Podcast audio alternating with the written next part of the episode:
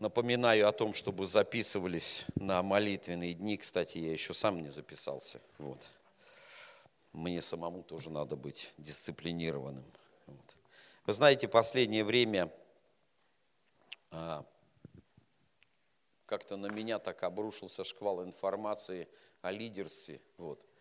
У нас прошел лидерский саммит, потом мы имели выезд в Финляндию, и в Финляндии говорили тоже как бы о лидерстве, о команде, о служении. Потом а, какое-то время я сейчас по интернету смотрю, а, есть такой а, служитель Божий Крэг Грошел, у него есть подкаст. Кто не знает, что такое подкаст, это такая короткая выжимка какой-то мысли из общего, как бы, ну, из общего материала, что-то важное такое, вот какую-то часть, такие 20-минутная, такая 20-минутная проповедь, тоже о лидерстве. И знаете, так много об этом говорится, и я замечаю, что это такой сложный процесс. На самом деле он требует ну, таких как бы больших, ну, большого умственного ресурса, чтобы все это охватить. Вот. И каждый говорит такие ну, немного вещи новые. С одной стороны, они очень понятные и важные для человека. Может быть, иногда непонимание этих вещей является тормозом для жизни, в жизни некоторых людей. Вот.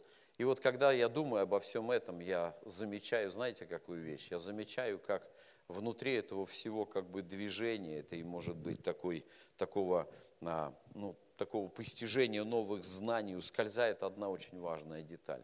Мы все меньше и меньше говорим об Иисусе Христе. Вот. И мне хочется сегодня именно посвятить наше собрание тому, чтобы поговорить о Нем.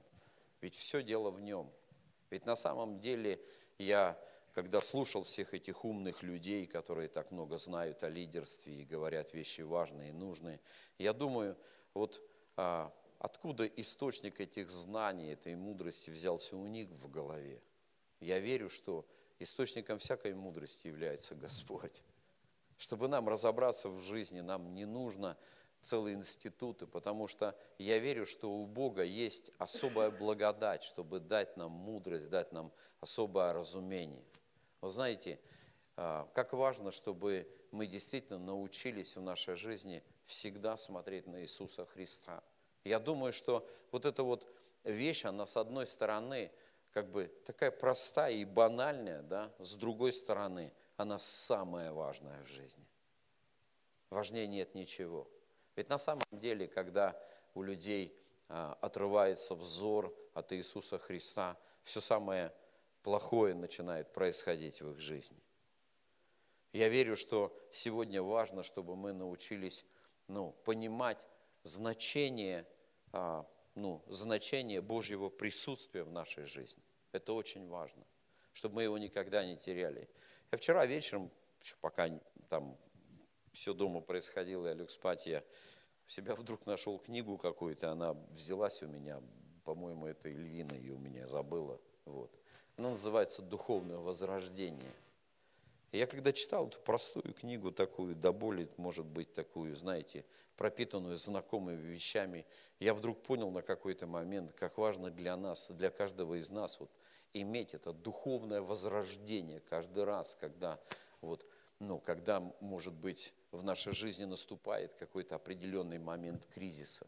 Вы знаете, кризис, он имеет две таких стороны. С одной стороны, он вроде бы как человека напрягает очень сильно, но с другой стороны, он является таким определенным катализатором, который движет человека к изменениям в жизни.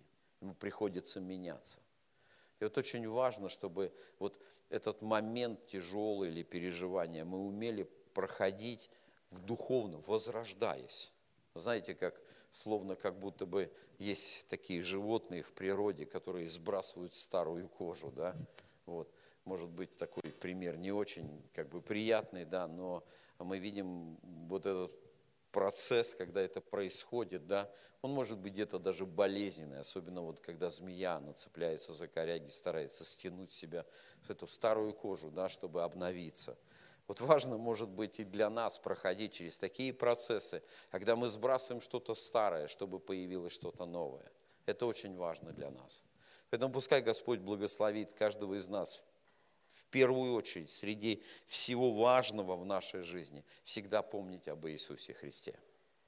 Знаете, когда ты читаешь Библию, то а, очень важно а, заметить, я думаю, не, ну, невозможно не заметить, как Иисус говорит о себе, о том, кем Он является для нас.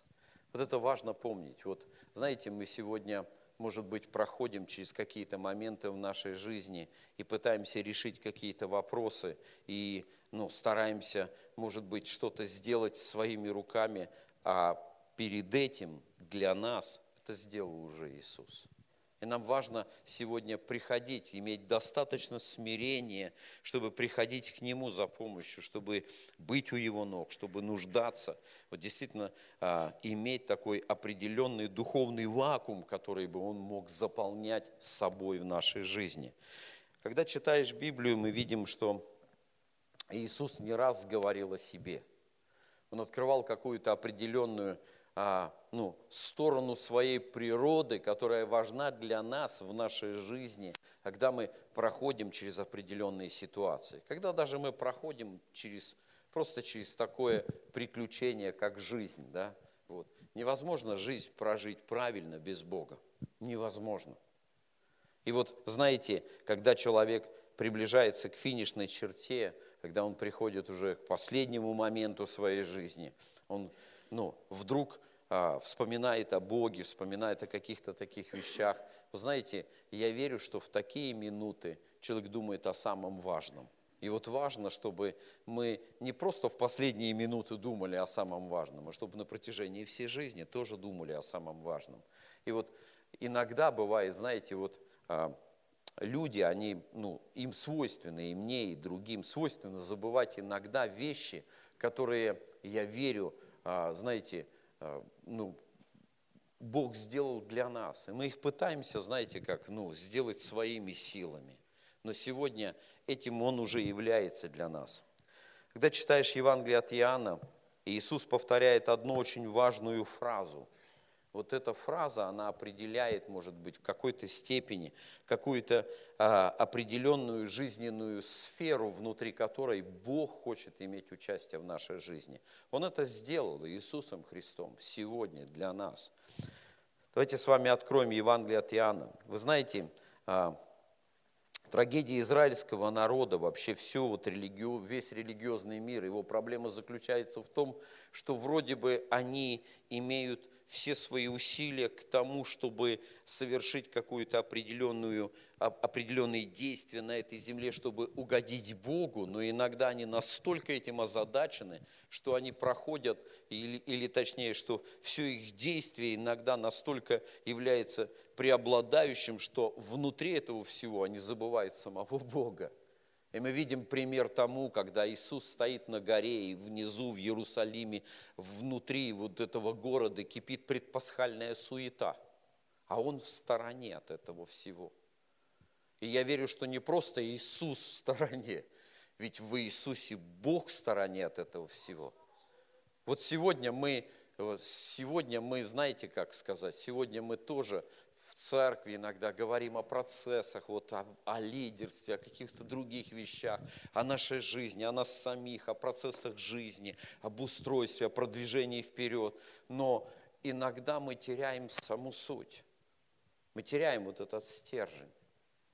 Мы перестаем помнить, а для чего все – и очень важно, чтобы сегодня мы, как церковь, собираясь вместе на этом месте, не забывали время от времени сосредоточить свой взор на Иисусе Христе, прославить Его. Как важно. И вот знаете, как важно сегодня это для нас, с одной стороны, когда мы входим в какие-то определенные процессы в жизни, нелегкие, трудные. Вот сейчас может быть, горе опять приближается к нашей семье, и нам трудно все это переживать с нашей родственницей, да, вот.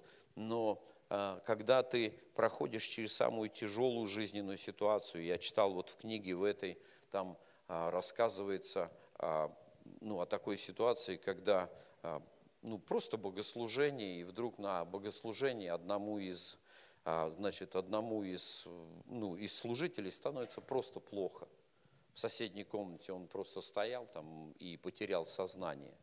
Вот, вызвали скорую помощь, его увезли в больницу, оказалось у него сердечный приступ, да, вот. вроде бы все мероприятия над ним ну, провели, ему стало легче, и даже он встал, начал ходить, и стали его проведывать, но через пару дней ему стало плохо, и вечером он уже умер.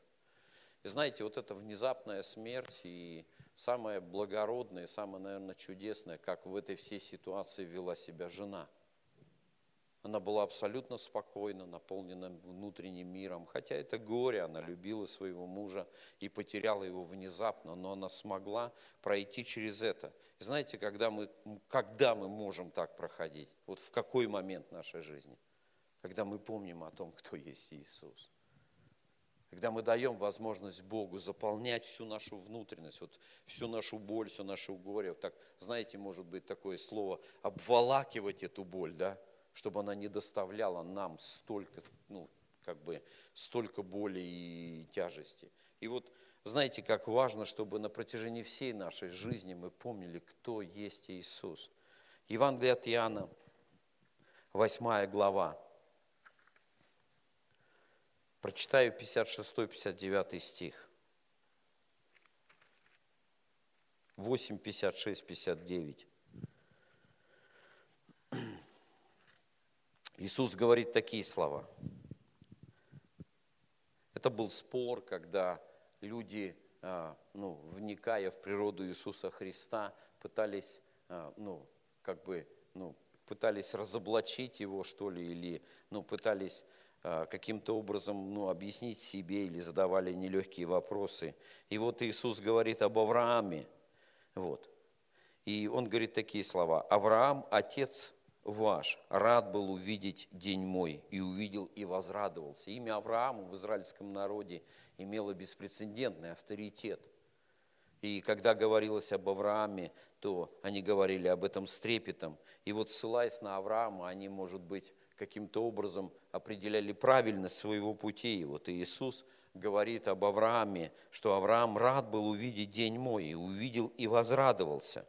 На это сказали ему иудеи, тебе нет еще 50 лет, а ты видел Авраама? Вопрос. Иисус сказал им, истинно, истинно говорю вам, прежде, нежели был Авраам, я есть. Знаете, это слово «я есть» или «я есть», да?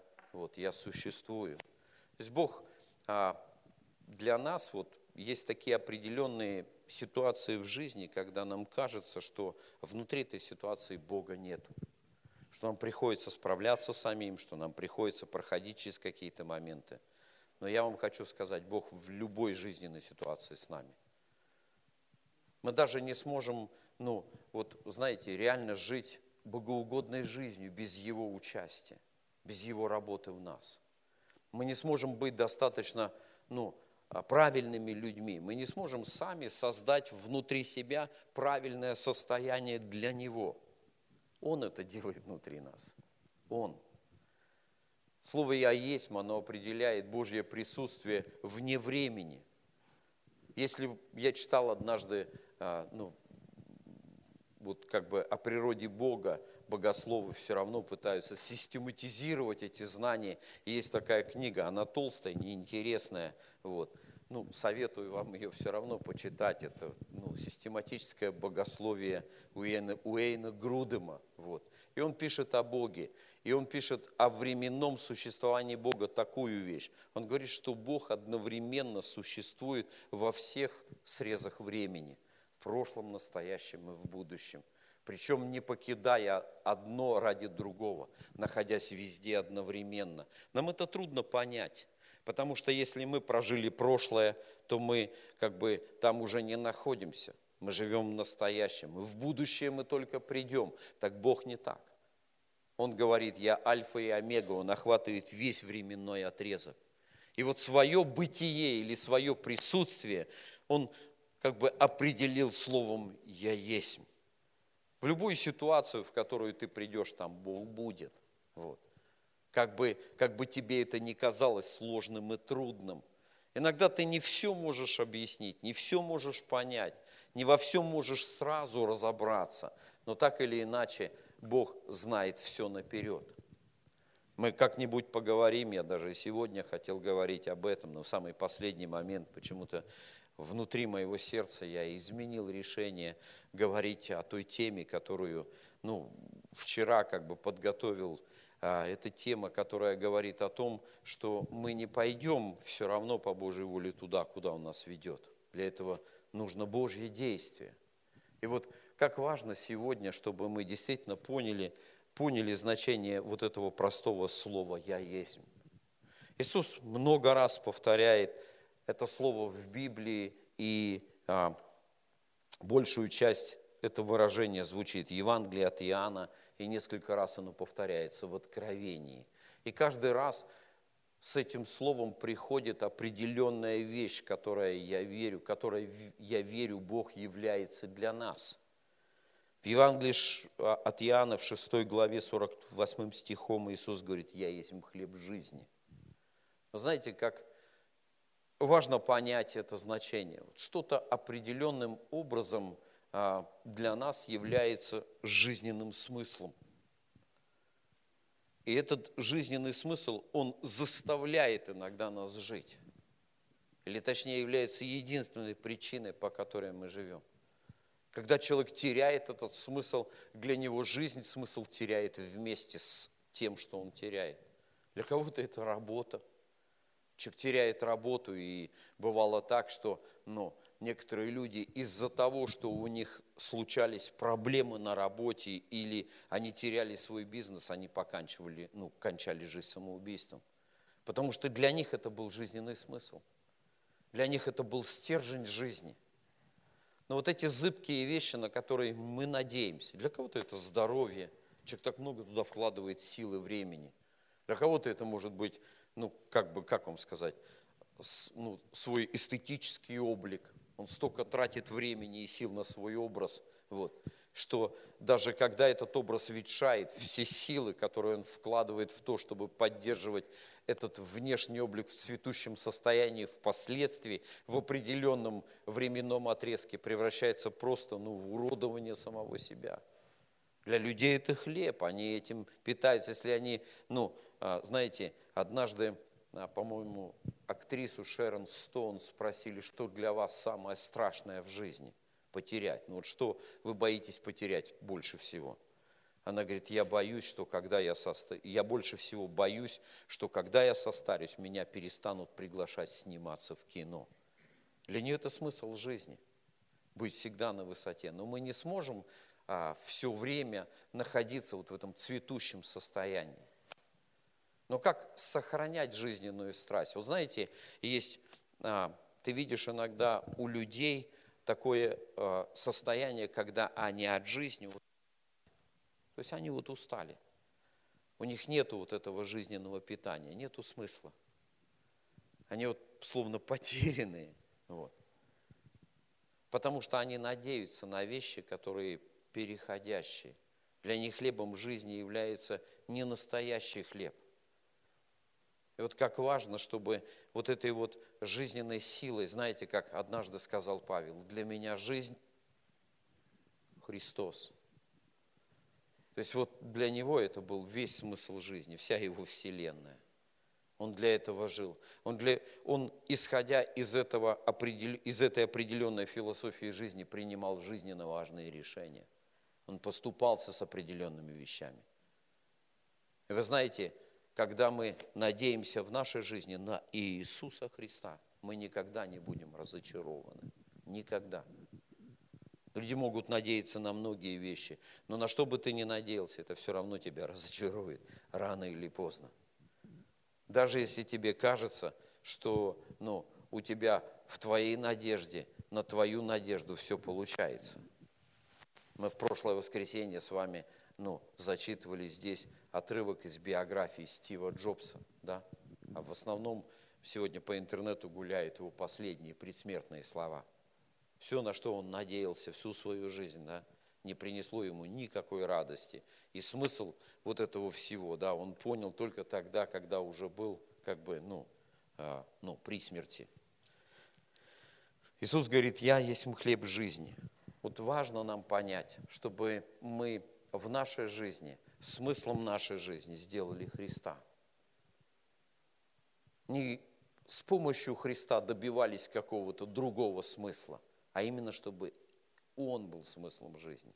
познавать Его, углубляться.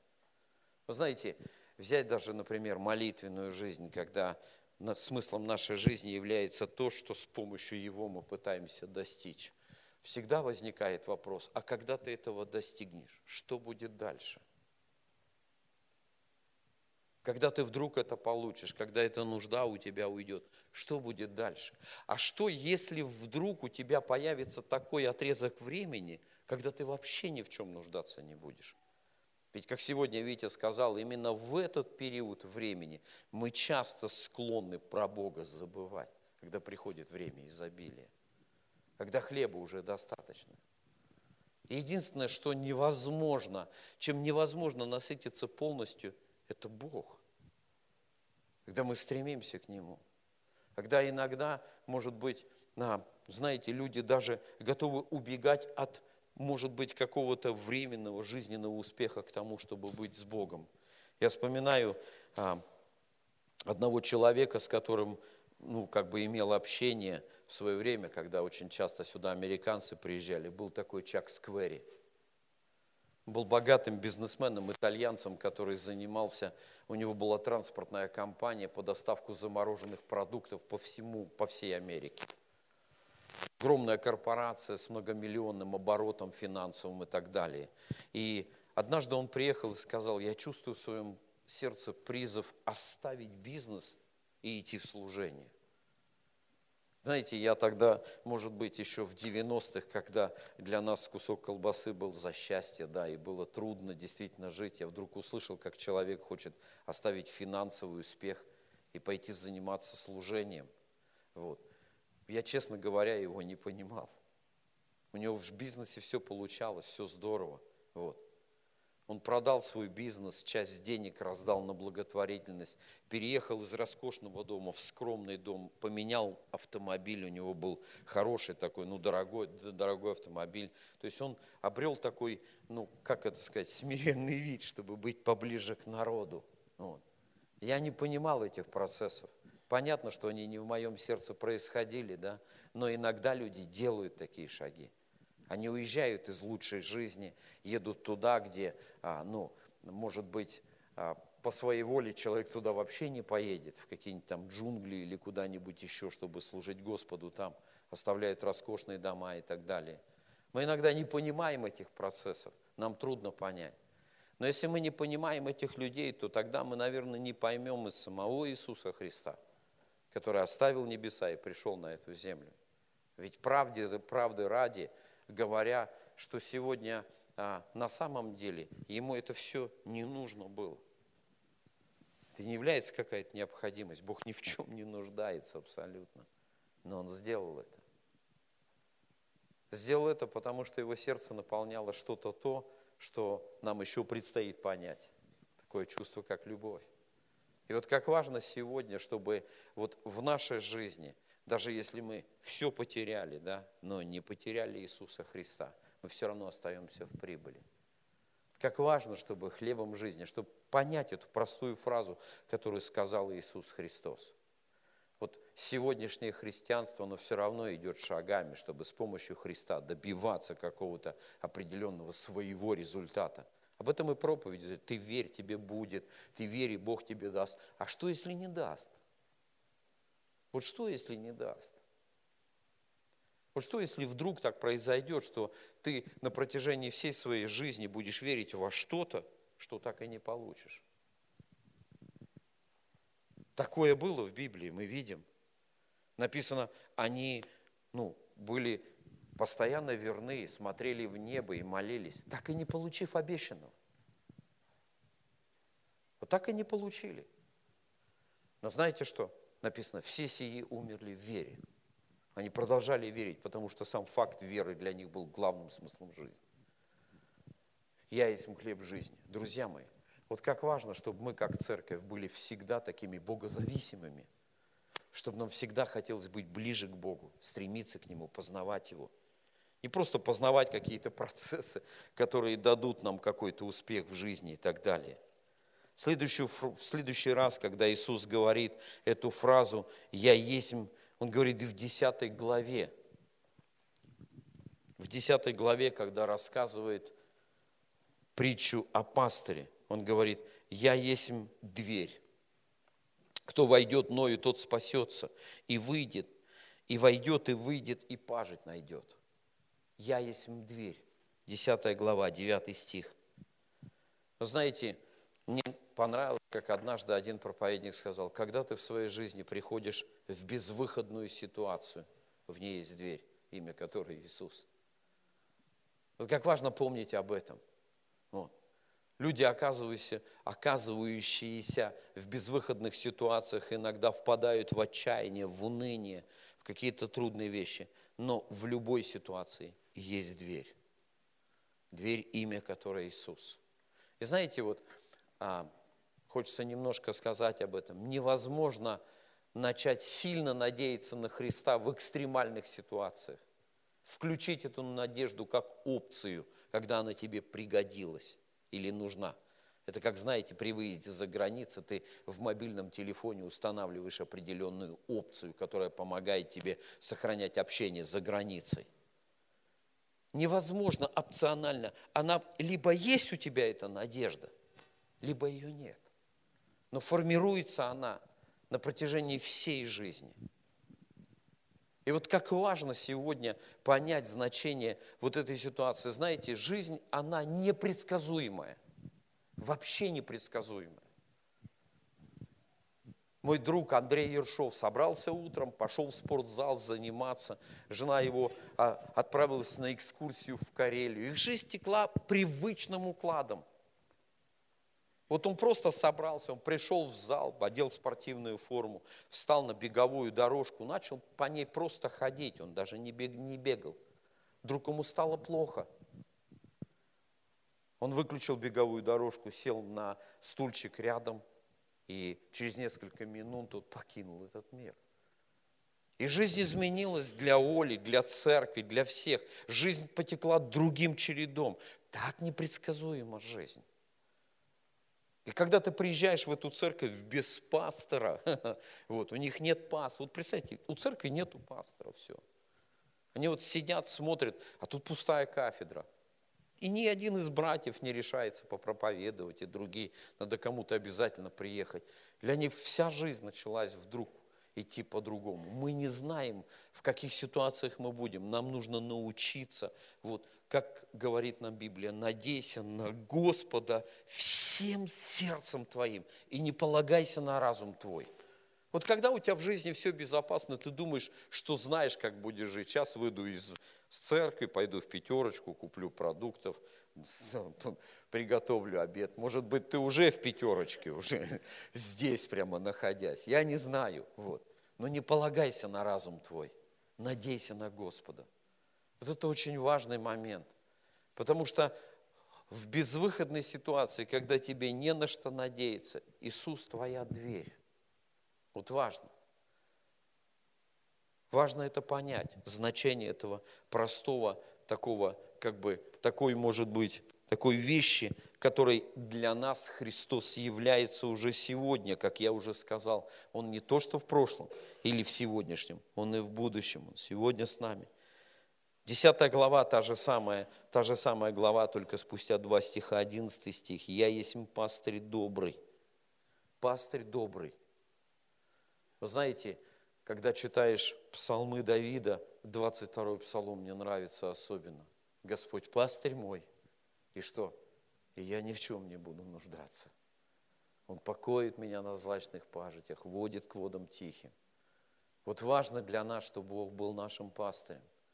Пастор – это путеводитель, это тот, кто тебя ведет, тот, кто направляет.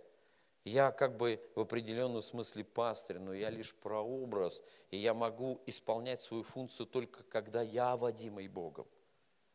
Я не веду вас по своему усмотрению, я не могу сказать, вы мои, пойдем за мной, вот, поднимем там какие-то вещи и так далее. Нет, мы все идем за Богом. Просто одного Он ставит как прообраза, но так или иначе – когда у нас нет здесь богослужебного времени, для тебя пастором является Иисус. Научись полагаться на Него. Научись, вот знаете, как важно сегодня иметь такое, может быть, немного устаревшее понятие в христианском мире, как Божье водительство. Люди мало сегодня вопрошают о Божьем водительстве. Они настолько, ну как бы, иногда увлекаются каким-то шагом в жизни, что он думает, им кажется, что он настолько правильный сегодня, вот, что они шагают в ту сторону, вот, ну, как это сказать, заблуждаясь, даже этого не понимая. Как важно сегодня простое Божье водительство. Я помню историю, которую рассказывали братья на Украине. Они а, поехали в одно из посещений. Вот они едут на автомобиле, в принципе, как бы на исправном автомобиле, и вдруг этот автомобиль ломается возле одного дома. Вот. Они выходят из этого автомобиля, а над домом как бы как, ну, как зарево, как будто крыша горит. Они сначала попытались понять это, но потом на всякий случай зашли в этот дом, чтобы их предупредить, потому что вы знаете, что бывает такой феномен, да, люди могут спокойно заниматься делами в доме, а над домом горит крыша, они даже этого не замечают. И они зашли, и когда они вошли в этот дом, они увидели там несколько человек, которые просто молились вместе о том, чтобы Бог послал им хотя бы одного человека, который мог бы поделиться для них словом. А тут целая машина братьев. Вот. И эта машина ломается прямо рядом с этим. Я помню, как история, когда а, ну, один мужичок тянет на тележке, а, ну, зимой, вернее, не на тележке, а на санях тянет картошку на базар, целый мешок. И вдруг эти санки ломаются возле одной хаты. И он думает, нести тяжело, бросить здесь пропадет. Картошка, ну, знаете, что она очень боится мороза. И он думает, вот напротив хаты, занесу туда эту картошку, отдам людям просто, и, ну, чтобы не пропало. Заходит туда, а там мама и четверо деток, они одни, они голодные, им есть буквально нечего. знаете, Божье водительство – это такая чудесная вещь, которая важна для нас, когда Иисус ведет нас, направляет. Когда мы даем возможность Ему действовать и вести нас в нашей жизни. Иисус остается твоим пастором, невзирая ни на что. Он знает, как тебя вывести из кризиса, Он знает, как тебе помочь жизни. Он знает.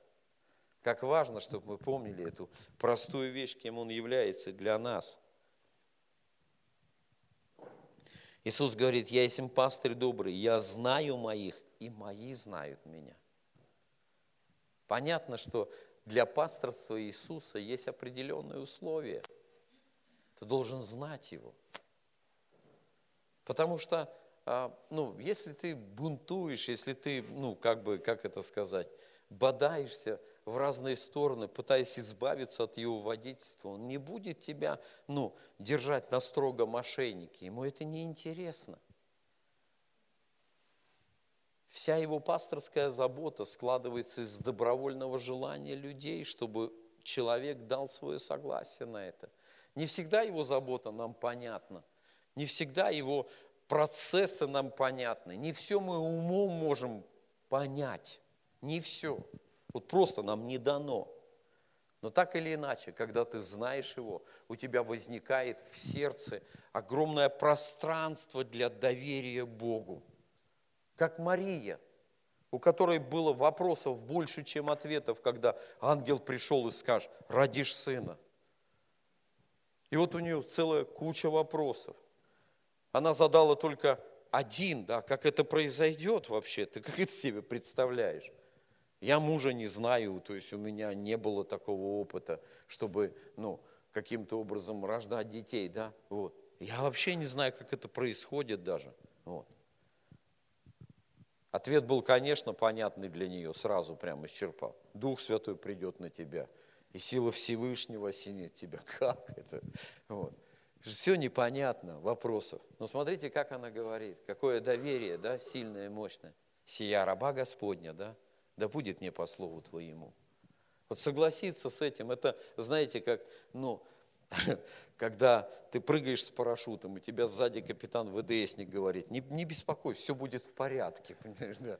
А перед тобой открытая рампа вертолета и 600 метров бездны, да, и ты туда должен, ну, как это говорит, стребануть с этого вертолета, и так страшно, вот. Он говорит, не переживай, у тебя там парашют есть, все как бы нормально, вот, да. Ты полагаешься надеждой все равно на вещи такие достаточно для тебя в этот момент неубедительные. Но так и совершаешь этот прыжок. И вот как важно, друзья, чтобы мы научились, научились полагаться на Бога. Один очень хороший проповедник, Чарльз Стэнли, по-моему, говорит, полагаться на Бога – это как ложиться на потоки воздуха, как орел, который расправляет крылья. И он держится на воздухе, над этих восходящих потоках. Их не видно, но они его держат. Вот так иногда и в нашей жизни. Бога может быть и не видно, но Он нас держит. Он, он переживает, он, знаете, он заботится. Вот как однажды один человек, который прожил тяжелую жизнь во Христе, мы знаем, что особенно в 70-е годы, вот, многие вещи, вот знаете, для, нас, для братьев, которые пережили гонения, сегодня были бы, мягко говоря, странными. Вот просто странными. Когда люди в тайнах ночью при свечке собирались, когда была одна Библия на все братское общение, и люди собирались вместе в небольшой кружок, чтобы подготовить проповедь, а кто-то просто выучивал Библию наизусть, чтобы иметь ее, по крайней мере, в голове, не имея печатного издания. Сегодня, конечно, это не проблема. У нас на складе 900 Библий лежит. Мы можем спокойно подарить любому из вас Библию бесплатно абсолютно. Вот. И вы можете подарить другим людям. И мы планируем эти Библии раздать 900 людям в нашем городе, подарить людям Библию, чтобы у них она была. Но вот было такое время. И вот трудно собирались. Им было бы непонятны сегодняшние какие-то определенные вещи. Как для них утешение и Божья забота было самым важным временем в жизни. Вот как важно, друзья, чтобы действительно мы, ну, как бы научились понимать, что Бог наш пастырь, Он проводит нас через все в нашей жизни. Он оказывает свою заботу о нас. Но только при том условии, когда мы знаем Его. Иисус сказал, я есть воскресение жизни, верующий в Меня, если умрет, оживет. Вы знаете, сегодня еще есть одна истина там. Ну, молись, Иисус исцелит тебя. А если не исцелит, если пришло время, когда Он хочет забрать. Знаете, Павел, он идет в Иерусалим. Ему говорят, приходит пророк, который берет пояс, да, пророк Агав, связывает поясом руки. Он даже не знает, чей это пояс. Правда, он не знает. Он просто говорит, раньше пояса носили все, может, это был пояс кого-то из этого дома – но он связывает этим поясом руки. Он говорит, тот человек, чей это пояс, так будет связан в Иерусалиме. И мы видим, что Павлу постоянно по всем городам свидетельствует, что узы и скорби ждут его в Иерусалиме. Мы бы сказали, о, спасибо, брат предупредил, туда не пойду. Слава Богу, да, вот. Но он идет вот, вот в эти испытания. Он говорит, потому что время отшествия моего настало – есть уже пришло время тогда, когда мне надо уже оставить этот мир. Мое служение подходит к концу. Вот человек знает, что его конец приходит. Казалось бы, вот, ну, мне конец, это все, это трагедия, да, вот. Ты не видишь здесь трагедии никакой. Почему? Потому что контекст надежды на Христа в сердцах этих людей связан с вечностью – а не с жизнью с этой только. Он сам пишет в 15 главе послания к Коринфянам простую фразу. Если бы мы в этой жизни только надеялись бы на Христа, то мы несчастнее всех людей. Несчастнее в том плане, что мы постоянно идем каким-то путем лишений, сами себя лишаем радости, вот, других каких-то вещей. Иногда там, ну, ты Новый год, я тут сплю на транспортном, а ну, рядом же площадь Новый год, и тут ней, ней, ней, ней, ней, ней, да, все как бы зажигают, да, ты дома спишь в благочестивой позе, да, лишаешь себя, ну что, пойди на площади вместе с другими ней, ней, и все как бы, вот, было бы классно. Нет, ты идешь путем лишений, ты идешь себя лишаешь радости. Зачем? Потому что мы в этой жизни, когда надеемся на Христа, мы несчастнее всех людей, это правда. Твоя жизнь не выглядит такой уж прямо вот, ну, да, или там еще лучше, когда на Новый год все там с Новым годом, с новым счастьем, а ты в молитве прорываешься в духе, чтобы людям Бог открылся, понимаешь, вот и все. И Асав, наблюдая за этой картиной, думает, что за жизнь такая? Лучше себя устрояют делающие беззаконие. Ну, правда. Делай какое-нибудь беззаконие. Иногда может быть и лучше. У нас вон, ну, есть примеры, когда больше перспективы было в том, чтобы обходить вот эти, знаете, уметь заниматься духовным слалом, себе объяснять какие-то вещи. Как однажды спросили, говорит, как же вы можете торговать алкоголем? Он говорит, ну нам надо же монастыри восстанавливать как-то. А для кого? Поэтому сегодня мы понимаем, что наша надежда на Христа, она не определяется только рамками этой жизни, рамками достижений. Вот важно, важный такой момент, когда Иисус говорит такие слова, «Я воскресение и жизнь». И верующий в Меня, если умрет, он оживет. В этом наша надежда. Вы знаете, что самое сильное, что коснулось меня – в первые годы моего, как бы вот в первых шагах моей веры. Я стоял над гробом моей близкой родственницы. И человек, который проповедовал на этом траурном богослужении, как мы это называем, хотя траура там вообще не наблюдалось. Консервативные пятидесятники, они вообще похороны не воспринимают как скорбь, такую сильную. И бывают люди, которые просто держат себя в руках, даже не плачут на похоронах. И он сказал фразу, все говорят тебе прощай, а я говорю тебе до свидания. А у меня в сердце вопрос, а что я говорю тебе? Вот что я говорю? У меня тогда на воскресенье жизни надежды не было никакой. У меня такое понимание было временное. Если мы в этой жизни только надеемся на Христа, то нам нужно пересмотреть наш образ надежды. Что бы ни случилось, мне нравится свидетельство Андрея Берглезова, когда он рассказывает про видение, которое открыл ему Христос, когда он увидел одну маму, которая скорбела о смерти своей дочери. Знаете, что Христос сказал Андрею? Он задал вопрос, что она делает? Она вообще не верит в меня. Вот люди настолько увязают в этих вот, может быть, временных скорбях или трудностях, настолько как бы ими поглощены, что они перестают понимать вопрос воскресения. А разве мы сегодня, вы знаете, что на самом деле правда является, и для меня это истина, и ну, ну, мне нужно понять эту истину, потому что нужно перестроить свой разум, но мы не воскреснем, мы уже воскресли со Христом. Мы не будем вечно жить, мы уже вечно живем. Вот эти вещи, они уже произошли. Иисус говорит, я не стану для тебя воскресением и жизнью. Я уже есть им. Я был, есть и буду им всегда и для всех. Последнее прочитаю, время убегает быстро. Думал, быстро обо всем скажу. Не получается быстро написано, я есть альфа и омега, начало и конец. Говорит Господь, который есть, был и грядет Вседержитель. Знаете, сегодня люди очень большую значимость сами себе придают. Вот авторитет человеческий набирает очень большой вес в этом мире постепенно, со временем. Но мы знаем, что невзирая ни на какой человеческий авторитет, однажды Бог сказал, да будет, и стало так. И мир появился. Однажды Он скажет, конец. То есть омега, все закончится. Как по Его Слову все началось, так Его Словом все и закончится. Как жизнь человека начинается, написано, что не от хотения мужа, от Бога родились, да, вот. Рождается человек по воле Божией, и жизнь его заканчивается. Написано, в твоей книге были записаны все дни для меня, что? Назначены. Все дни. Бог Альфа и Омега, Он всем управляет сегодня. Он находится на всем.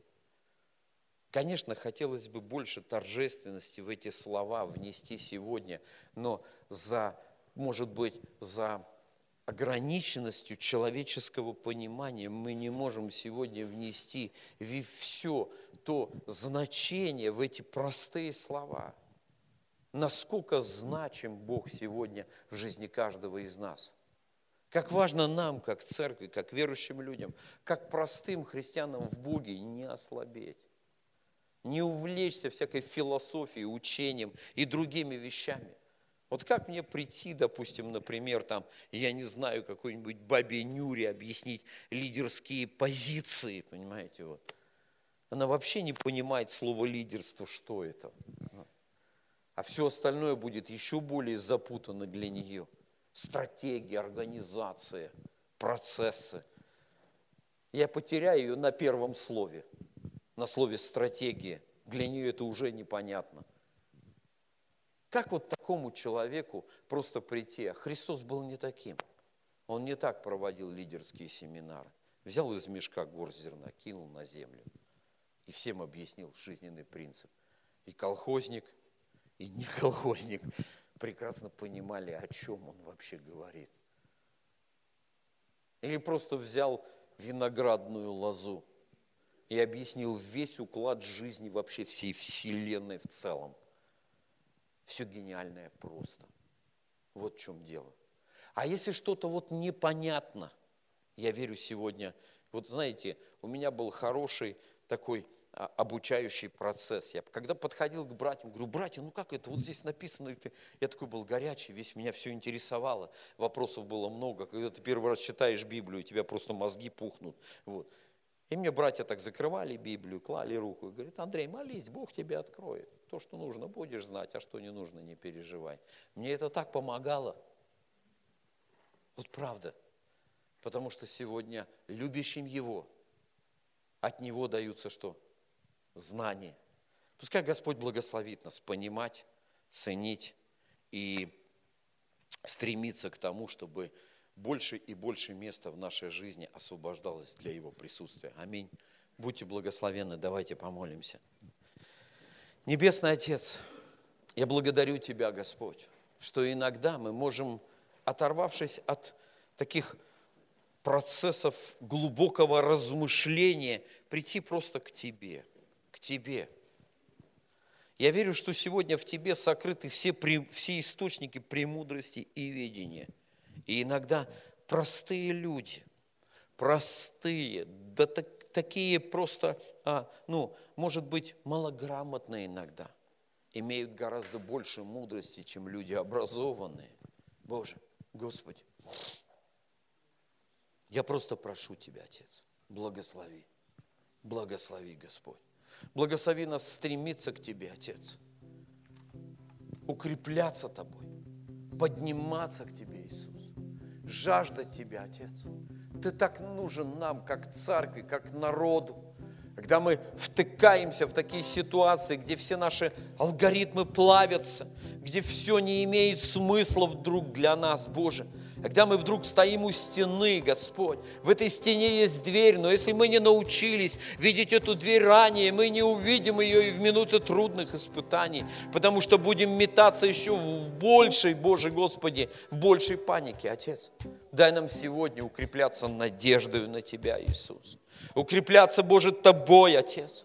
Боже Господи, как написано в Слове Твоем, укрепляйся Господом и могуществом силы Его. Аллилуйя, перегей, аллилуйя, Дух Святой. Дай нам сегодня эту силу, Боже. О, мы нуждаемся, Господь. Мы нуждаемся в Твоей силе, как церковь, как Твой народ, Отец. Боже, мы вроде становимся грамотными, образованными. Такое количество конференций, через которые мы проходим. Но мы создаем что-то, что пытаемся показать Тебе или объяснить, что это Тебе обязательно должно понравиться, Боже, Господи. Но внутри человеческого сердца слабеют основные христианские добродетели, Боже, любовь, милосердие, вера, кротость, воздержание. Мы настолько некроткие, невоздержанные иногда, Боже. Нам не хватает терпения, нам не хватает силы, Боже, Господи. Отец, даруй нам сегодня милость и благодать. Глядя на Тебя, учиться у Тебя вещам практическим, Отец. Вещам практическим. В теории мы знаем, как молиться за больного, но в практике, в практике мы иногда, Боже Господи, не можем иметь того результата, который обещает нам Слово Твое, Отец. И я верю, что сегодня нет конфликта с тем, что написано в Слове Твоем. Есть конфликт в понимании, в комплексном, в полном понимании того, что Ты сегодня говоришь нам в Слове Твоем. Благослови нас быть верными Тебе, Господь, всегда и во всем, прославляя Тебя, великий Бог. Благослови нас, наполни нашу жизнь Твоим присутствием. Молю Тебя об этом. Благодарю и славу за все. Великий наш Бог, Отец, Сын и Дух Святой. Аминь. Давайте воздадим Господу славу.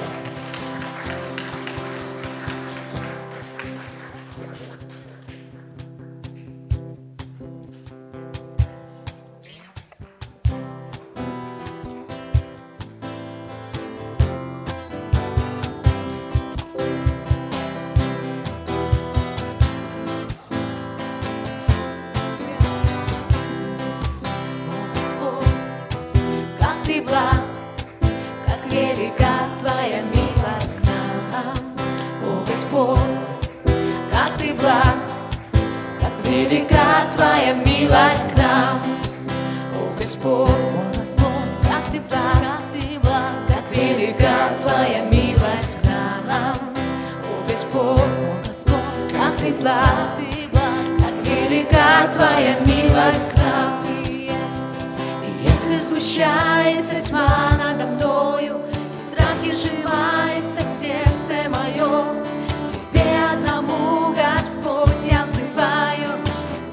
отвечаешь мне, и я пою тебе. Голос полный.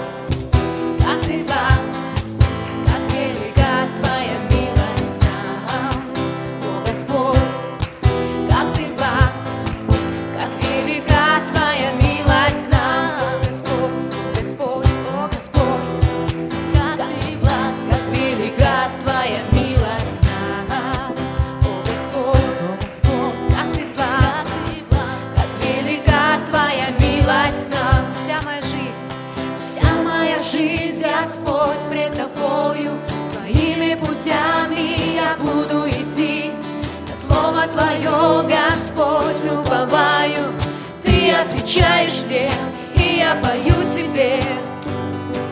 О, Господь, как Ты благ, как велика Твоя милость к нам. О, Господь, как Ты благ, как велика Твоя милость к нам. О, Господь, Господь, о, Господь, как Ты благ, как Ты благ, как велика Твоя милость